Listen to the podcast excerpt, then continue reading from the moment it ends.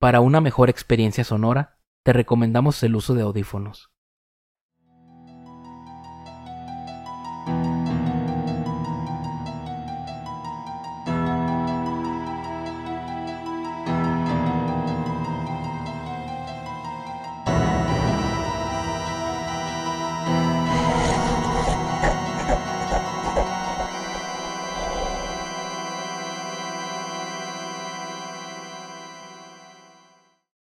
Estas historias pueden contener lenguaje explícito o descripciones gráficas de violencia.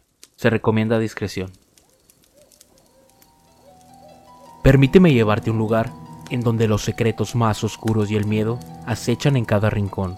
Soy Rafael Castellanos, tu anfitrión en este escalofriante viaje, así que apaga las luces, enciende las velas y adéntrate conmigo en estas historias antes de dormir, antes de dormir, antes de dormir. Día de los Inocentes. En una bulliciosa ciudad conocemos a Emilio, un joven de 27 años cuya personalidad egocéntrica y deseo constante de destacar lo han convertido en el rey de las bromas pesadas. Hoy, en el Día de los Inocentes, Emilio planea superar todas sus travesuras anteriores. Hoy va a ser una jornada épica de bromas. Que el mundo se prepare para reír y sufrir al mismo tiempo.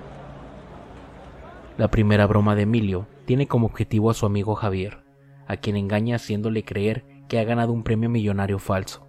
Emilio disfruta del sufrimiento ajeno, alimentando su ego con cada risa burlona.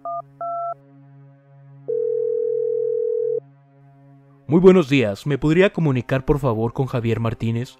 Hablamos de parte del sorteo de la Universidad de León. Él habla. ¿Qué se le ofrece? Usted ha sido seleccionado como uno de los ganadores del millón de pesos. No puedo creerlo. ¿En serio gané? Solo necesitas dar tu número de cuenta para recibir el premio. Emilio observa con regocijo cómo la emoción de Javier se desvanece en desesperación cuando descubre la cruel realidad de la broma. Emilio, ¿eres tú? ¡Feliz Día de los Inocentes! Esto es solo el comienzo. La ciudad entera será mi escenario de bromas perfectas. Sin embargo, lo que Emilio no sabe es que con cada broma pesada siembra las semillas de su propia caída. La línea entre la diversión y el caos comienza a difuminarse mientras la ciudad aguarda las consecuencias de sus maliciosas acciones. Hoy seré recordado como el rey del Día de los Inocentes. Que comience el espectáculo. Después de su triunfal primer broma, Emilio se sumerge más profundamente en su sed de caos. La segunda víctima en su lista es Natalia, una compañera de trabajo.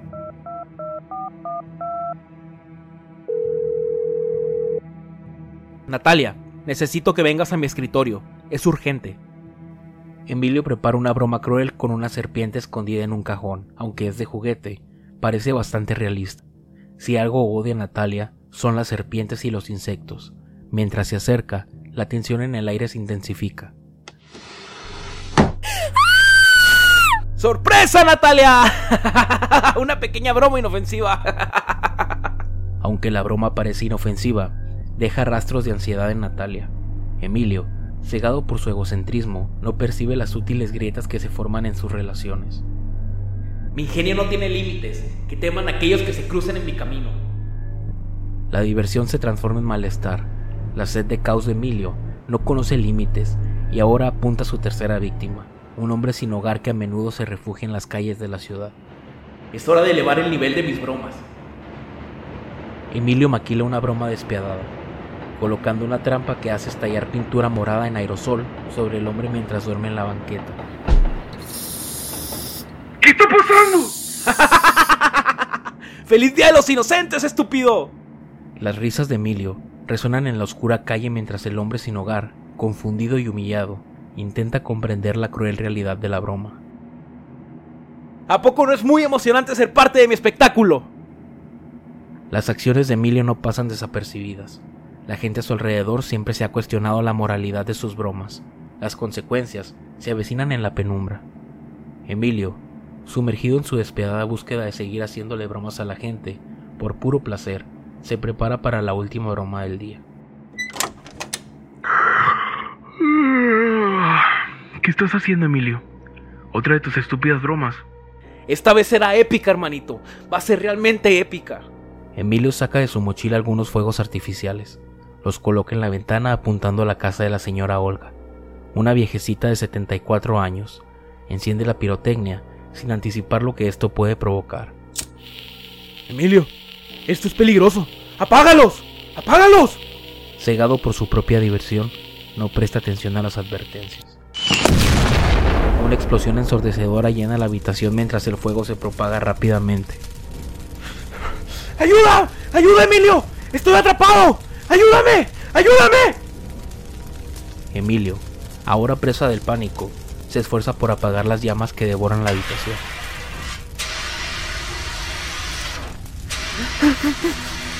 No, no, no, no, no, no puede ser, hermano. Hermano. Pero es demasiado tarde. Las llamas consumen todo a su paso y la tragedia se instala en la realidad distorsionada de Emilio. Mientras las llamas devoran la habitación, Emilio se enfrenta a la crudeza de sus propias acciones. El sonido de las sirenas de los bomberos se aproxima, pero la culpa y el remordimiento ya han encendido un fuego indomable en su interior. No puedo creer lo que he hecho, no puedo creer lo que he hecho. Esto, esto no era parte del plan, esto no era parte del plan. ¡Maté a mi hermano! ¡Ay, maté a mi hermano! El hermano de Emilio yace en medio de los restos calcinados. Las sirenas de los bomberos son apenas audibles entre la confusión y el dolor. Solo quería hacer una broma. Solo quería hacer una broma. Solo quería hacer una broma. Era una maldita broma. Algo para que nos riéramos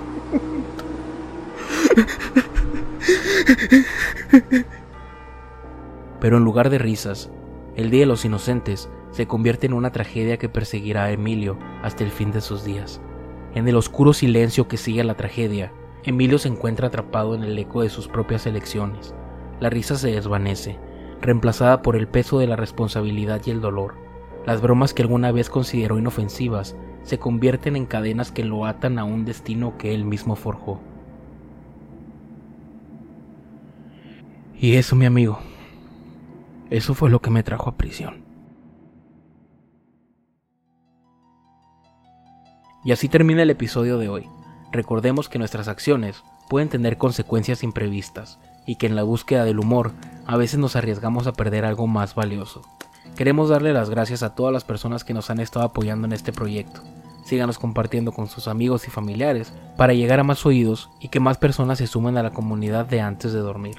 Recuerda que cada jueves navegaremos por los rincones más tenebrosos de la imaginación en antes de dormir. Síguenos en nuestras redes sociales como arroba antes de dormir MX no olvides suscribirte y escucharnos cada semana en YouTube o cualquier plataforma en la que escuches podcast. Antes de dormir, fue creado y producido por Rafael Castellanos y José Arturo Rascón.